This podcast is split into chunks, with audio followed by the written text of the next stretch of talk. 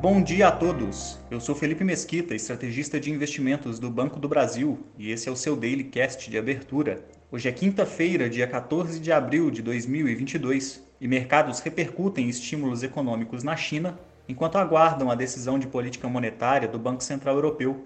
Nos Estados Unidos, as bolsas fecharam em alta, repercutindo os primeiros balanços corporativos da temporada. A agenda local conta com dados de vendas no varejo de março, pedidos de auxílio-desemprego da semana anterior postos de petróleo em operação, leitura preliminar de sentimento do consumidor, além de discursos de diversos dirigentes regionais do Fed. Ainda, diversas instituições financeiras divulgam seus balanços antes da abertura do mercado e devem fomentar o noticiário do dia.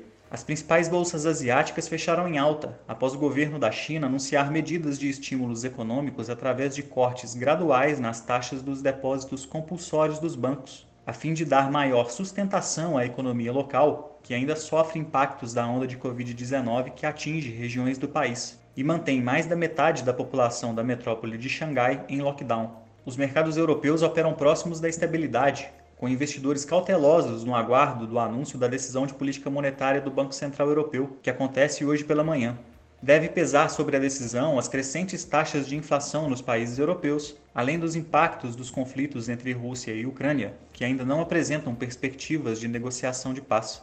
No câmbio, o dólar fechou em alta de 0,18%, cotado a R$ 4,69. Já o Ibovespa aproveitou o dia positivo no exterior e fechou em alta de 0,55%. No Brasil, o dia contará apenas com leilões tradicionais do Tesouro de títulos prefixados, na região, o Banco Central da Argentina realizou ontem um ajuste de 2,5% na taxa de juros, que atinge o patamar de 47% ao ano, justificado pelo aumento da inflação em alguns bens e serviços locais, como combustíveis, eletricidade e vestuário. Já o petróleo, as cotações nos mercados futuros operam em baixa agora pela manhã, após as fortes altas recentes. Ontem houve a votação para decidir os membros do conselho da Petrobras e hoje acontece a primeira reunião já com a nova composição.